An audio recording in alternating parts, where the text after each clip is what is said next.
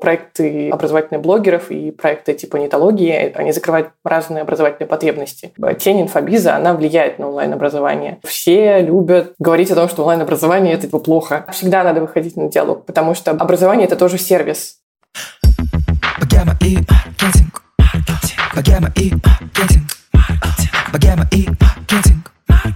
Все будет в лучшем свете. Богема и маркетинг. Богема и маркетинг. Богема и маркетинг. Все будет в высшем свете. Всем привет! С вами подкаст «Богема и маркетинг». Меня зовут Саша Рудко, и к себе я приглашаю людей из креативной тусовки, бизнесменов и маркетологов, чтобы обсудить с ними маркетинг и закулисье их проектов. Мы довольно часто в нашем подкасте затрагиваем тему инфобиза, обучения и так далее. Но это были в основном проекты со стороны блогеров или частных экспертов, и ни разу мы не рассматривали эту тему со стороны крупных игроков, то есть больших образовательных платформ. Поэтому сегодняшний выпуск будет посвящен нашему партнеру Нитологии. Со мной на проводе Ирина Семенок, директор по маркетингу образовательной платформы Нитология, и Елизавета Агеенко, пиар-менеджер Нитологии. Девчонки, привет! Привет. Привет. Очень рада, что вы оказались у меня в подкасте. У меня в целом довольно теплое вообще отношение к нетологии, потому что я с лета являюсь преподавателем в Фоксфорде, работаю с детками по созданию контента, и в целом наш гаденький редактор а, Лера, она работает у вас продюсером э, курсов вот, поэтому у меня к вам очень крутое отношение. А еще мне очень нравится, что мы сейчас с вами находимся все в разных трех точках. Я нахожусь в Петербурге, Лиза в Москве, а Ира находится в Барселоне, если не ошибаюсь. Да. Ну что, давайте пообщаемся про ваш маркетинг в нетологии. Вам в целом, вашему проекту, точнее, сейчас стукнуло 10 лет, да, в этом году, если не ошибаюсь. Это огромные цифры. Мне кажется, у нас еще не было таких э, проектов, которые так долго живут на рынке. Как за это время у вашей аудитории, в целом у россиян поменялось отношение к онлайн-образованию? Потому что, мне кажется, это вообще практически повернулось все на 180 градусов. Раньше, мне кажется, было довольно тяжело приучить э, людей учиться в онлайне, но сейчас, мне кажется, кажется, это вообще какая-то очень легкая задача. Или мне так только кажется? Ну, в целом и да, и нет.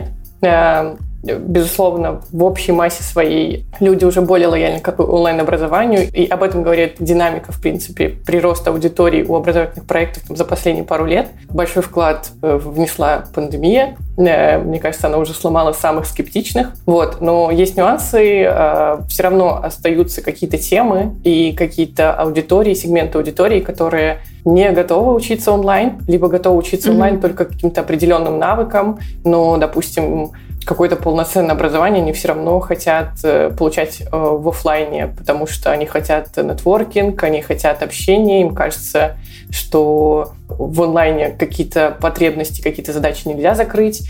Ну и плюс э, сам формат просто является какой-то определенной дополнительной мотивацией им учиться, потому что когда ты учишься в онлайне, ты можешь прогулять, ты можешь э, посмотреть записи, да, да, да. а когда у тебя есть конкретная лекция в конкретном месте в конкретное время, то стимулом пойти туда, ну, как бы условно больше, чем вот подключиться. Плюс э, отвлечение поменьше. Ну, то есть в аудитории тоже более вовлечен. А сейчас благодаря пандемии мне показалось вообще, что все такие, а, ну все, супер, образование онлайн, это идеально, мы все сидим дома или там больше не ходим в офис, мне в целом не хочется из дома вылезать, лучше я из дома поучусь. Нет, уже не стало такой как бы картины мира у людей.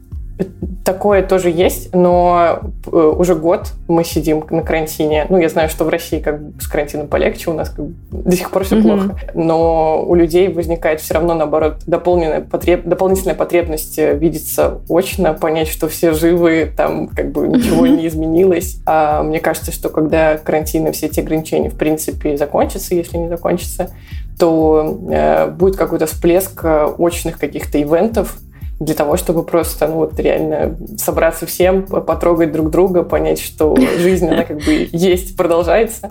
Вот. Ну, а дальше, мне кажется, что это тоже уйдет в отток, и просто онлайн-образование станет, ну, а, продолжит быть э, полноценным форматом, который ничем не уступает очному.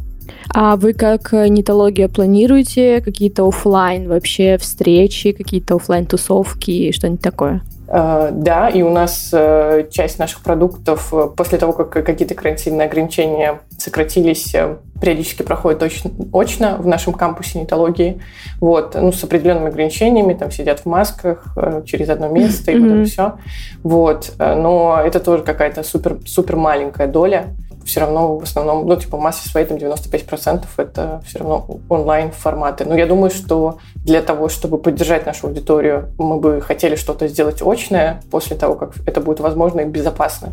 Вот. Но, опять же, это сложно планировать, потому что пока непонятно, когда это произойдет. Но когда это произойдет, mm-hmm. очень бы хотелось. Да, э, офлайн forever. Я вообще, мне кажется, уже несколько выпусков подряд говорю, что я очень соскучилась по всем офлайн выступлениям. Меня до сих пор приглашают спикером, и это все онлайн. Вот, и недавно была только офлайн лекция. Я думала, господи, ура, наконец-то. Но это тоже люди сидят миллион там километров от тебя, все, все по разным углам, и это такая немного странная новая реальность до сих пор даже для меня. Так как вы давно на рынке, да, нетология 10 лет, я повторюсь, э, хочется понять, какие вы вообще главные выводы сделали по продвижению такого большого проекта. Вы там, например, точно знаете, что там вот этот канал продвижения для нас работает 100%, и им надо пользоваться, да. Какой-то другой, там, он вообще результатов не приносит, и на этом мы больше тратить бюджета не будем. Или, например, вы вообще придумали, что там как-то продвигать идеи и образ мышления намного важнее, там, чем сам продукт. В общем, хочется услышать какие-то такие а, общие выводы, которые вы сделали за это время. Ну, я могу такой короткий срез какой-то дать того, что происходило. Когда нетология только там начиналась, это была вообще очная школа, которая учила интернет-маркетингу. Потом это все перешло в онлайн для того, чтобы масштабироваться. Э, школа маркетинга э, нетологии, именно компания нетологии, она строилась э, изначально на контенте, то есть была очень сильная контентная составляющая. У нас там, там супер рано появился блог, и сейчас блог там об нетологии, медиа-нетологии, оно из самых крупных по показателям и по объему контента, который сгенерировался за эти года. Потом э, начали подключать перформанс-каналы, ну, то есть тоже аккуратно там на маленькие бюджеты, и все, дальше это масштабировалось, масштабировалось. А, когда я вот как раз пришла в нетологию в 2016 году, буквально там через пару месяцев начался бум телеграм-каналов. Вот, и я до сих пор помню, как я бегала по офису и спрашивала, кто может купить биткоин, чтобы мы оплатили рекламу э, чуваку из Яндекса, потому что он в своем канале размещал рекламу только при оплате за биткоин. И мы под ними из первых пришли тогда в Телеграм, и это было тоже супер эффективно. Потом все туда побежали. Ну и как бы, э, если разделить э, маркетинг методологии э, на, как бы, на каналы, то у нас, у нас очень сильно вот сначала была контентная составляющая, потом очень сильно масштабировали перформанс-каналы, и в принципе, у нас по показателям перформанс-каналы очень клевые, ну, там, в частности, там контекст. Вот. И когда дальше нужно было расти, то рост, он как бы связан с тем, что мы начинаем привлекать более холодную аудиторию, а более холодная аудитория – это вот как раз охватные компании, блогеры, а, какие-то спецпроекты контентные, которые можно ну, масштабно на них привлекать аудиторию. И сейчас у нас представлены все каналы интернет-маркетинга, то есть мы работаем со всеми каналами. И сейчас понятное дело, что всегда это микс каналов, то есть как бы нельзя просто запустить один канал, и он будет э, тебе, ну, это ну, возможно, да, да. но это как бы потолочная история, то есть как бы мы знаем истории там каких-то маленьких школ, которые продвигаются только на воронке через Инстаграм, например. И когда они пробуют mm-hmm. подключать там контекст, у них стоимость лида там ну, растет, они mm-hmm. пугаются, не понимают, что с этим делать, вот, и как бы э, выключают это все. Ну, то есть, э, да, это все страшно, э, ну, подключать новые каналы, и да, они сначала будут э, неокупаемые, но для того, чтобы масштабироваться, расти, нужно стараться быть представленным во всех каналах, потому что аудитория до момента, пока она там созреет до покупки, у нее происходит там порядка там, пяти касаний, и угу. эти касания вы забираете себе, а не конкурент, то у вас вероятность привлечь этого пользователя больше. Пять касаний, это вы уже посчитали свой, свою конверсию, да, сколько должен раз человек с вами соприкоснуться, или это просто какая-то общая да, цифра? Да, ну, по сути, это такие средние показатели по рынку. По, э, мы говорим именно если не про аудиторию, которую, у которой есть уже как бы сформированный спрос, угу. а про, как раз вот именно про холодную аудиторию, чтобы она запомнила вообще ну, сам бренд. Угу. Угу. Лиза, расскажи, пожалуйста, что у вас входит сейчас в пиар-часть? То есть, э, например, вот, э, вот на, на каких проектах я не работала, в пиаре все время на, на, напутано, намешано разные. Кто-то говорит, что блогеры — это 100% в пиару, весь инфлюенс-маркетинг туда. Кто-то говорит, нет, категорически не согласен, это к пиару не относится. Хочется узнать, что же у вас входит. То есть это спецпроекты, это подкасты, судя по всему, и так далее, да? А, на самом деле очень много всего. И сначала, когда я только приходила в компанию, был только чистый пиар, то есть мероприятия и статьи какие-то, то есть э, спецпроекты с медиа, возможно. Но сейчас мы уже постепенно как бы входим там, да, в подкасты, делаем какие-то большие контентные спецпроекты, например, там с другими отделами нашими, и пробуем идти всякие там, ну, абсолютно разные вообще как бы каналы, которые там просто не занимаются другие отделы. То есть, например, там, а, если мы знаем, что есть какая-то компания, которая хочет развиваться тоже примерно на нашу аудиторию, то мы с ними можем взять какое-то такое большое исследование, например, и потом тоже его анонсировать в медиа. То есть, как бы, почему нет? Вот, и, в принципе, ну, пробуем абсолютно разные, смотрим, как бы, что лучше подействует. Угу. Хочется узнать, как вы, как бренд недологии, как специалисты, вообще относитесь к образовательным проектам блогеров, да, то есть отправляете ли вы туда людей на разведку, чтобы понять, что они там делают, и есть ли проекты, которые вы там, вам кажутся, да, действительно, вот это стоит внимания, это круто? А, относимся нормально, не хорошо, не плохо. Ну, то есть в целом все, все движухи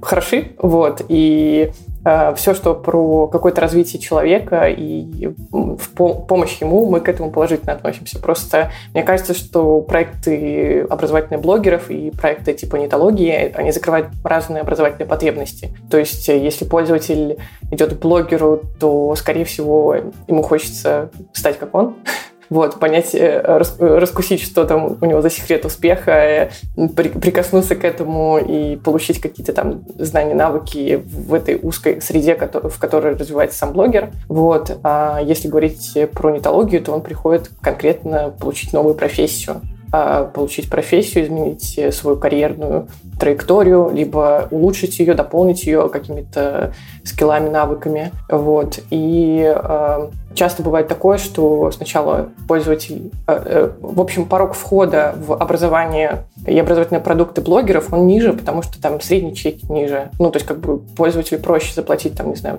15 тысяч рублей для того, чтобы, не знаю, научиться оформлять свой профиль в Инстаграм так, как этот блогер, допустим. Вот. И, по сути, это такая, может быть, э, первая попытка прикоснуться к образованию и, и попробовать учиться хоть, ну, онлайн, например. И потом, когда уже пользователь понимает, ага, ну, типа, Инстаграм, соцсети, все это, все это интересно, я бы хотел связать свою карьеру с этой сферой, э, они уже приходят в нетологию, чтобы получить вот полноценную профессию и как бы не навык, а вот именно профессию, то есть 360. Вот. И э, поэтому блогеры тоже являются как бы условно lead gen ом для нас.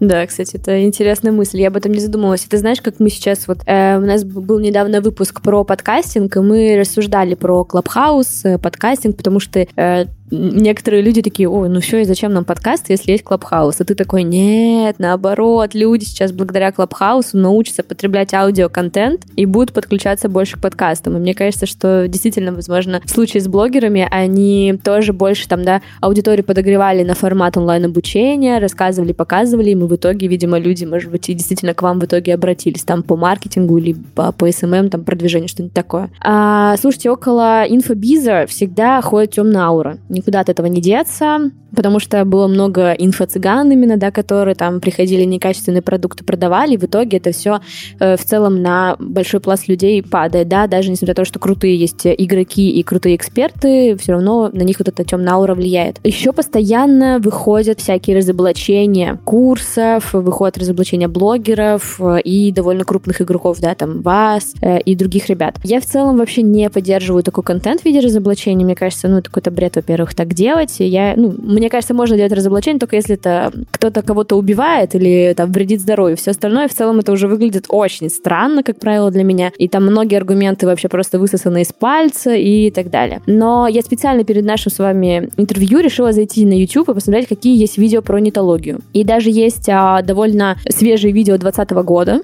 какого-то парня. Вот. И хотелось бы узнать, как вы вообще на это реагируете и какая вообще правильная тактика при поведении вот в таких ситуациях ситуациях, потому что я знаю, что у нас есть слушатели, которые там тоже свои инфопродукты выпускают, а, да, и на них какие-то там разные отзывы могут прийти, и даже есть у нас такие слушатели, на кого и разоблачения выходили. Вот, поэтому хочется узнать от вас ваш опыт. Ну, я догадываюсь, что это за видео.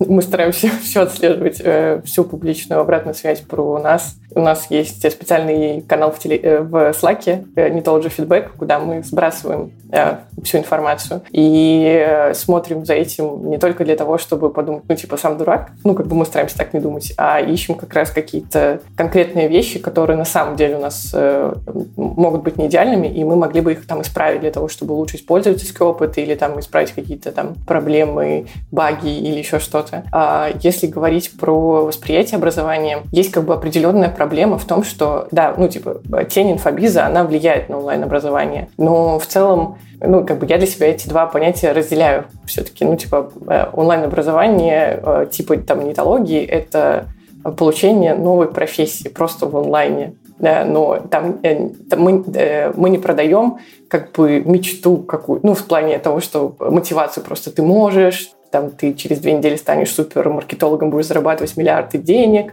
Ну, то есть, как бы мы таким не занимаемся, и у нас, в принципе, даже в коммуникационной составляющей такого нет. Когда происходит у человека вот это вот э, ожидание реальность, когда расходится, когда он как раз э, повел, ну, как бы ему говорили вот одно, вот типа вот там мы тебе там через две недели станем, сделаем суперспециалистом, и ты как бы там будешь э, зарабатывать много денег. А когда он приходит, э, во-первых, он понимает, что надо учиться, вот, и не всегда человек готов это делать. Вот. А, ну и во-вторых, он как бы у него происходит разрыв, и это может как бы разочаровывать и заставлять человека идти говорить о том, что вот там меня обманули. Вот. Ну, как бы я ну, как, разделяю, наверное, вот эти типы обратной связи разоблачения. Разоблачение – это вот когда там, ну, типа, что-то обещают публично, но этого не дают. Есть обратная связь негативная, когда человек, например, пришел учиться, и там, ему долго отдавали обратную связь по его домашним заданиям. Или там, не знаю, сломалась платформа, и долго ее не чинили. Ну, то есть, как бы это вот какие-то проблемы, с которыми он столкнулся конкретными, и как бы рассказывать, что вот как бы у этой платформы или у этого блогера есть такие проблемы. Вот. И есть, например, э, какие-то просто набросы, потому что есть темы популярные, ну, там, типа, все любят э, говорить о том, что онлайн-образование это типа плохо. вот. Да, и да, да. Давайте типа все есть там... в интернете, вы да, что, да, типа да. тупые, не можете сходить посмотреть? Да, ну и получается, что ну, никто, ну как бы да, в интернете есть все. Если человек хочет чему-то научиться, он может это сделать и сам, и может сделать это с помощью платформы. А, по сути, а, курсы помогают системно получить нужные знания и навыки, закрепить их на практике а, и не тратить свое время на поиск информации, структурирование ее самостоятельно. В общем-то, я уже забыла вопрос. Да, вопрос в том, как вы на это реагируете и как вообще в целом реагировать на это правильно. То есть э, правильная тактика игнорировать это, правильная тактика э, выходить на диалог. В общем. Да, всегда, всегда надо выходить на диалог, потому что, ну, как бы образование – это тоже сервис. Ну вот получается, когда человек, ну как бы мы говорим, что у нас есть курс, мы тебе поможем получить необходимые знания и навыки, тебе не нужно будет там самому искать в интернете, ты можешь, но вот как бы мы тебе упрощаем условно этот путь. Э, это не просто дать эти знания, ну условно, как в интернете найти, это и определенный сервис. И в сервисе обратная связь и э, то, как, насколько пользователю было хорошо, плохо, это очень важно. И поэтому э, мы стараемся этому уделять тоже максимум внимания и общаться с нашей аудиторией. И э, читаем все, что про нас пишут, и, ну, как бы все, что можем поправить, мы исправляем. А часто еще пользователи э, пишут какие-то реально полезные фичи, которые наша разработка даже потом берет в работу. Вот, потому что в любом случае, сколько бы там у нас не было тестировщиков ребят, которые создают продукт, нельзя все протыкать, попробовать и отследить и все такое. И наши пользователи — это как раз люди, которые могут повлиять на то, чтобы мы улучшали наш продукт, делали его более удобным, комфортным. Вот. И у нас как бы есть даже за последнее время ряд релизов, которые были на основе вот этой вот обратной связи пользователей, которые работали там на нашей платформе, учились и замечали какие-то вещи, которые были бы им удобны, например, и угу. помогали Интересно. А я еще причем э, заметила, и ты тоже про это говоришь, что вот э, многие там хейтерские, назовем их так, э, комментарии к инфобизу, они в основном про то, что не экологичные продажи, что все время все используют манипуляции, то есть там условно скидками, да, говорят, что вот, мы там скидку скидки только сейчас делаем, и в итоге там скидки все это время, да, там год висят. Вот. Или говорят, что вот, последние места заканчиваются, и так далее. Все это, да, соответственно, все называют это по-разному. Кто-то называет манипуляциями, кто-то просто действиями и так далее. Э, хочется вообще понять, э, могут ли быть экологичные продажи вообще вот в сфере э, курсов и других инфопродуктов? Могут, но это история про бутиковые курсы и бутиковые компании, которые работают просто на маленькую аудиторию, делают э, какой-то свой маленький ламповый теплый продукт и ну, как бы дорожат каждым пользователем. И, ну, короче, это не про масштабирование, это не про рост, это не про бизнес. Вот, история про манипуляции, да, но здесь э, мне еще а, просто это... кажется, что, знаете, извини, пожалуйста, что перебила, э, вот э, как будто бы тут должно быть какое-то другое слово, да, вот слово манипуляция у него в русском, по крайней мере, значение, да, вот довольно очень негативный окрас, как будто прям тебя то ли ну, обманывают и так далее. А вот мне кажется, что когда ты это осознаешь, это уже какая-то не манипуляция, тем более э, все уже открыто говорят про всякие разные маркетинговые штуки, и в основном люди такие не тупые, люди понимают ведь, что их хотят развести. И как будто здесь слово не манипуляция должно быть, а какое-то другое, но я пока не могу придумать эквивалента. Вот. Ну да, да, но на самом деле вот эта вот штука про развести, там, ну это как бы, ну для меня, наверное, это все-таки немного странно. По сути, все это, это маркетинговый инструмент, это маркетинг, это было, блин, сто лет назад, миллиард, ну, ну не миллиард, ну короче, это было всегда. Просто это трансформируется, адаптируется, и все равно конечное решение за пользователя. Никто не, там, не приходит к нему домой, не залазит ему в кошелек и не говорит, типа, отдай свои деньги. Лиза, может, что-нибудь хочешь дополнить? Может, у тебя есть тоже размышления по этому поводу? Ну, на самом деле нет, потому что я прям полностью согласна с Ирой про... Долго думала про, про слово, да, стимулирование, наверное. А может быть, у тебя есть какая-нибудь история про какого-нибудь такого хейтера? Что-нибудь такого, которого вы обработали хорошо? Который звонил тебе по ночам и дышал тебе в трубку. Было бы забавно. Такого нет. Нет, но у нас была история, она немного не с этим связана, но а, был человек, может быть, Ира, ты помнишь, как раз который назвал своего сына маркетингом. А, вот, да, и да, это все выставил как раз а, в соцсети. Вот мы тогда подумали, что на самом деле было бы классно с ним связаться и как-то его простимулировать либо учиться ему, так как он, в принципе, маркетолог, ему это может быть актуально, либо, собственно, подарить как-то его курс его ребенку, чтобы ребенок, собственно, стал маркетологом, так как он уже как бы маркетинг. Вот. И мы тогда как раз а, с ним связались, а, пообщались, даже на самом деле посмеялись довольно классно. Оказалось, что парень такой прям очень свободный. И мы тогда подарили ему сертификат а, на обучение для любого члена его семьи, то есть который действует, там, кажется, до 50-го года, вот, чтобы либо он, либо его ребенок пошли учиться. Блин, прикольный кейс. Интересно, пойдет ли кто-нибудь учиться в итоге? И станет ли маркетинг маркетологом? Или все-таки он, может, его переименовал? Нету информации. А, он потом рассказал о том, что из-за того, что он маркетолог, собственно, это был канал а, привлечения к его mm-hmm. бизнесу, и на самом деле он не называл сына mm-hmm. маркетингом. Поэтому, собственно, это просто был такой как а, кейс. Но ну, ему понятно. все равно было приятно, что мы о нем подумали и написали. Да, интересно, сколько у него лидов после этого пришло. это уже другой кейс, ладно. Все будет в лучшем свете. Как я уже говорила, да, у нас э, не было таких еще крупных проектов в гостях, поэтому очень хочется с вами поговорить про, как вы отчитываете вообще эффективность каналов продвижения, потому что у вас их миллион. Хочется понять, какие самые главные метрики для вас, ну, то есть на что вы в первую очередь обращаете внимание, и как вы там считаете лояльность вашей аудитории к бренду и так далее. Угу. А, ну, по, по, по метрикам мы стараемся смотреть все, что только можно смотреть, оцифровать. А, ну, естественно, смотрим на, на динамику. А вот, если говорить про какие-то стандартные базовые метрики, то, естественно, это роми, это конверсии, а, трафик, ну, стоимость платящего пользователя и стоимость, в принципе, лида. Вот. Ну, то есть, как, с точки зрения метрик у нас никакого там rocket science нет, все стандартно. Вот, просто э, у нас большое внимание динамике, потому что есть задача расти, масштабироваться, и поэтому э, нельзя сказать, что, допустим, вот у нас там, не знаю, стоимость привлечения там такая-то, и это из месяца в месяц идет, и это круто, потому что, скорее всего, мы просто делаем одно и то же и не масштабируемся. Надо, ну, как бы, когда масштабируетесь, mm-hmm. то и стоимость льда может расти, может потом падать постепенно. А, в общем, такая динамичная история. Просто мы, когда готовились к интервью, Лиза сказала, что вы как раз умеете и отсчитываете, да, там, э, именно вот лояльность к вашему бренду, как аудитория воспринимает его. Вот хочется про это послушать, потому что на самом деле это очень часто вопрос у экспертов, а как вообще посчитать пиар, как посчитать, э, да, вот такую вроде бы сказать неосязаемую вещь, как лояльность аудитории к бренду. Вот, э, хочется понять, как вы это делаете. А, ну, на самом деле, скажу так, это довольно сложно. То есть мы напрямую тоже никак это никогда не можем видеть. И там померить по всей аудитории это невозможно. При этом, условно, мы с самого начала, когда как бы я только еще начинала заниматься пиаром нетологии, начали смотреть а, не только на стандартные пиаровские метрики, которые, собственно, смотрят все пиарщики, а, то есть там медиаиндекс, а, охваты, то есть, по сути, это как бы метрика рыночная, но она ничего не показывает. А мы смотрели на брендовые запросы, на то, как, в принципе, на них влияют все наши компании. То есть не только там статьи, не только спецпроекты, но какие-то там наши другие запуски и вообще что угодно. То есть здесь смотрели тоже в динамике. И а, с какого-то периода, кажется, с позапрошлого года мы начали мерить а, знания бренда по а, анонимным опросам. То есть мы проводили большой опрос раз в квартал по всей аудитории э, не нетологии, а России. И смотрели, в принципе, на то, как люди, а, во-первых, пользуются онлайн-образованием, а во-вторых, а, какие бренды, собственно, они знают. Причем мы а, спрашиваем не только, то есть там с выбором вопросы задаем, там, где люди выбирают, но и, в принципе, то есть какие бренды они называют сами. А, такой, прости, как бы... пожалуйста, а как вы проводите это? То есть это какой-то сайт создается, и вы туда гоните людей, или что это делает? Как это происходит?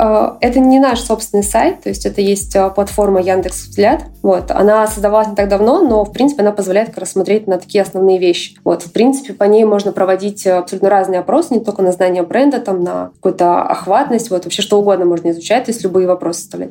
Но вот нам помогает именно в этом. Мы в нем сегментируем именно по нашей аудитории, какие-то важные там а, показатели смотрим. И, собственно, вот как бы в динамике там из квартала в квартал оцениваем, то есть как мы растем, как мы падаем, смотрим, собственно, что люди показывают, а, где они узнали бренд бренд. То есть там mm-hmm. смотрели там рекламу по телевизору или там в интернете где-то видели какие-то видео, статьи. Вот. И в целом мы как бы каждый месяц, вот и каждый квартал собираем все эти метрики, то есть там и брендовые запросы, и вот это вот как бы лояльность пользователей там по знанию бренда. А, медиа-индекс добавляем где-то тоже чуть-чуть, как бы потому, как много говорили о компании, собственно, в медиа. Вот. И из этого всего смотрим на то, собственно, как мы выросли или нет. Угу. Блин, прикольно, интересно. Э, потому что, мне кажется, всегда довольно сложно обсчитать пиар мы обычно на ивентах как делали? Ну, так как я работала с ивентами, тут, мне кажется, чуть попроще. Э, сколько там по меченным ссылкам у тебя куплено было билетов или переходов было сделано, столько, значит, ты молодец. Я помню, что на моем последнем ивенте там я там то ли 200 тысяч удалось поднять, ну, то есть только благодаря пиар-каналам. Я такая, да, я доказала всем своим коллегам, что пиар работает, работает круто и может конвертировать прям в покупку. Это было прям для меня, ну, достижением. вот. Ну, на самом деле у нас бывает такое, что с каких-то материалов там и наших проектов приходят прям люди. А я помню, что когда я только пришла, запускался курс, который у нас сейчас в программировании один из самых таких э, больших и вообще значимых. Вот, то есть он был новый, и мы запускали для него такую небольшую пиар-компанию, состоящую там из статей про то, uh-huh. как сами преподаватели приходили в сферу, то есть зачем этому учиться, почему как бы эта профессия хорошая. И на самом деле было довольно забавно, потому что как бы я только пришла, и я прям а, старалась прям сделать как можно больше вообще всего в первый же месяц. И а, у нас были тогда опросники, брифы, по которым мы смотрели, откуда пришли студенты. И на самом деле вот как бы в этом же первом курсе, в этом запуске, а, 4 или 5 человек написало, что типа они прочитали там статью там-то, статью там-то и там-то, и они с нее пришли. То есть, как mm-hmm. бы, такое тоже бывает на самом деле, но это как бы реже. Э, понимаю. Ну, в целом я хочу добавить просто тоже про пиар. Когда э, Лиза делает спецпроекты, то там тоже ставятся ссылки с UTM-метками, и тоже можно как бы посмотреть по тому, как приводили пользователей именно канал пиара и спецпроекта, и мы там пользуемся сквозной аналитикой, можем смотреть именно там first click, то есть именно первый, там атрибуцию по первому клику, там по последнему, и часто тоже э, э, канал пиара, он может быть не приводит там по last клику э, по итогу оплаты, но если смотреть по первому, то там типа, есть оплаты, ну то есть как бы и они тоже стабильно там какое-то количество показывают в месяц. Вот. Ну и плюс еще есть в в Google Аналитике тоже такой фича про многоканальную атрибуцию и про, э, про то, как, какой микс каналов приводит вам больше всего конверсий. И пиар тоже, например, в связке бывает работать, ну, там, например, э, пиар, потом там поисковая реклама, либо, например, пиар плюс прямые заходы. Ну, то есть пользователь увидел что-то, мог даже кликнуть или сохранить себе какую-то статью, но потом приходит там чуть попозже, и поэтому мы просто не видим впрямую то, что там были оплаты, но они есть. Угу. Блин, э, здорово.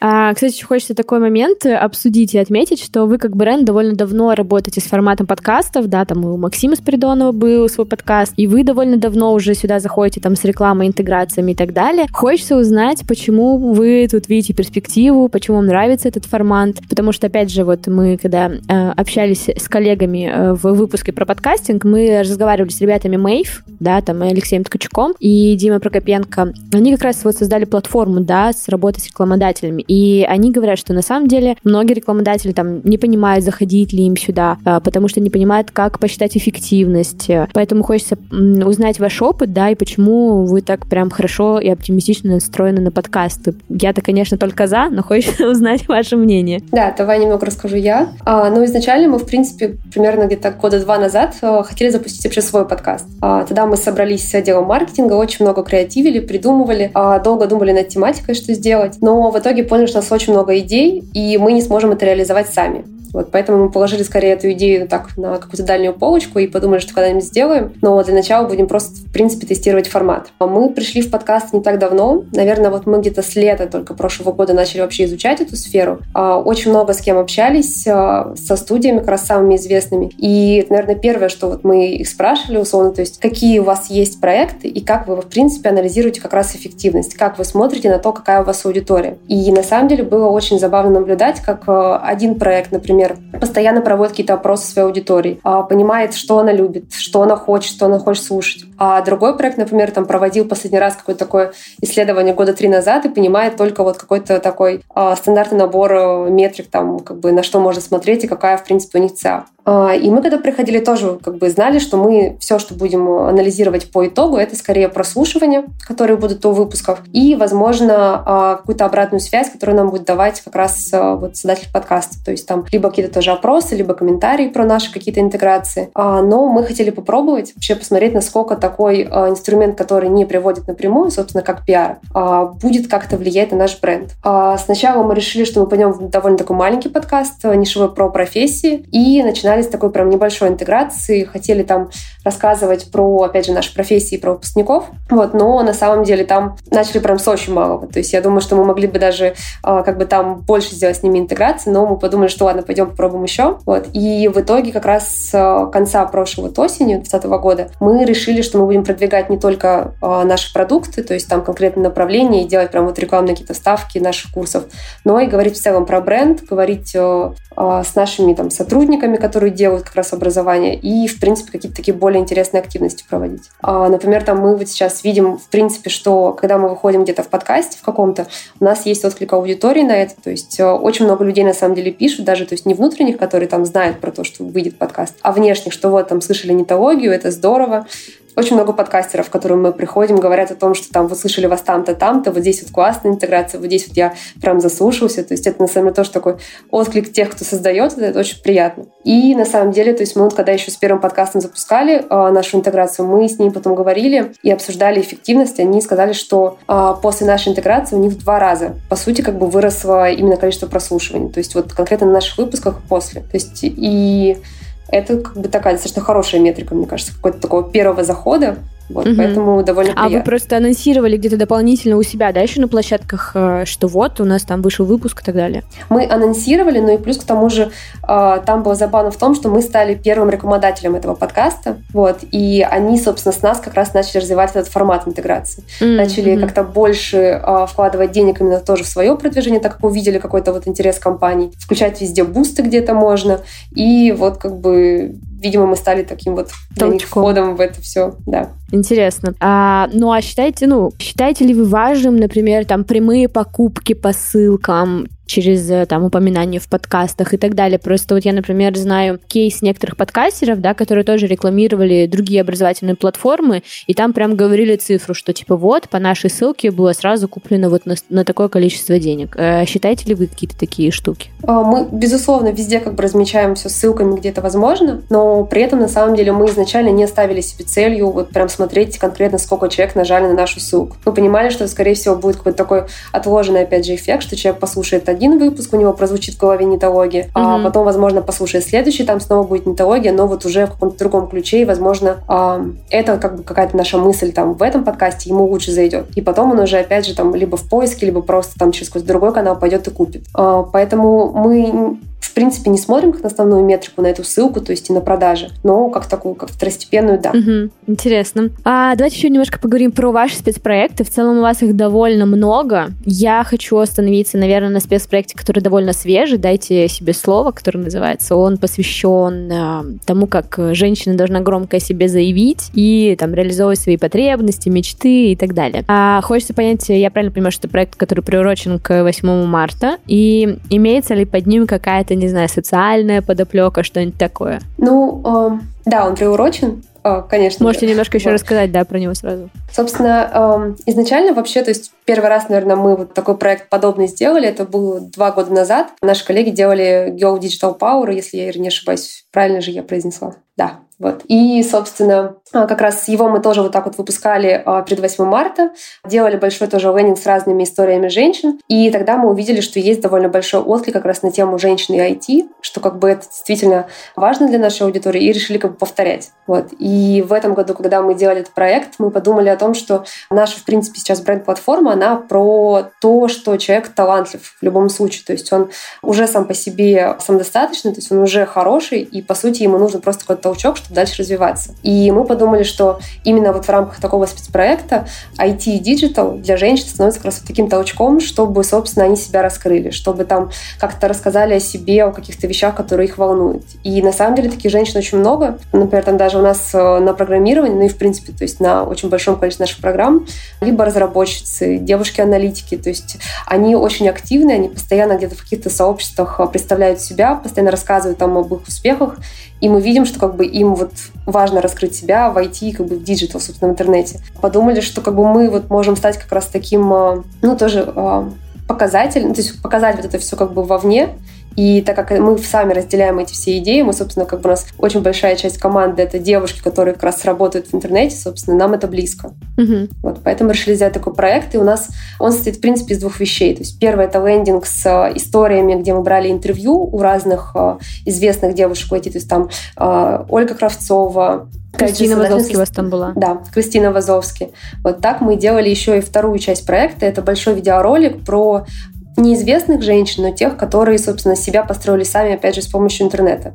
Например, там моя любимая история про бабушку 70+, которая, работая в школе психологом, поняла, что хочет завести свой блог в Инстаграме и всячески как бы о себе рассказывать. Mm-hmm. И она набрала очень большое количество подписчиков. В ролике рассказывает о том, что на самом деле это здорово, что вот раньше учитель — это был человек, который несет знания, а сейчас это вот как бы она в Инстаграме, и она, собственно, как раз несет там свои знания и может помогать всем. Это очень здорово. Вот. И поэтому, на самом деле, ролик тоже нужно посмотреть. Он очень вдохновляющий. Прям всем Да, понравится. я все ссылочки оставлю в описании, потому что действительно очень какой-то теплый, интересный проект. И круто, что вы так поддерживаете. Я люблю такие проекты, которые не только про бизнес-маркетинг, которые еще такое, знаете, про что-то теплое, доброе и светлое. Вот.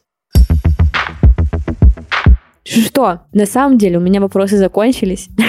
Спасибо вам большое, было интересно. И чувствуется за этим всем масштаб. В словах Иры прям чувствуется дико какая-то аналитика, сложные слова и все остальное. Но это очень здорово и круто. Вот. Э, поэтому надеюсь, что нашим слушателям понравилось. Возможно, они что-то возьмут себе на вооружение. Поэтому Или придут все... учиться в нетологию. Это, кстати, это главное, что нужно сделать после этого выпуска. Промокод по ссылочке в описании и все такое. Да, да, да, да. Вот. Ну что, ребят, если вам понравился выпуск, обязательно оставляйте нам отзывы, пишите обратную связь нетологии, не знаю, куда-нибудь в группу ВК, например. вот, я думаю, им будет приятно. А, ну и нам будет приятно, если вы нам поставите звездочки в iTunes или комментарий в кастбоксе, или напишите тоже мне в директ. Ну и все, предлагаю заканчивать. Все, спасибо большое, девчонки, пока. Спасибо, спасибо Саша, пока. Пока.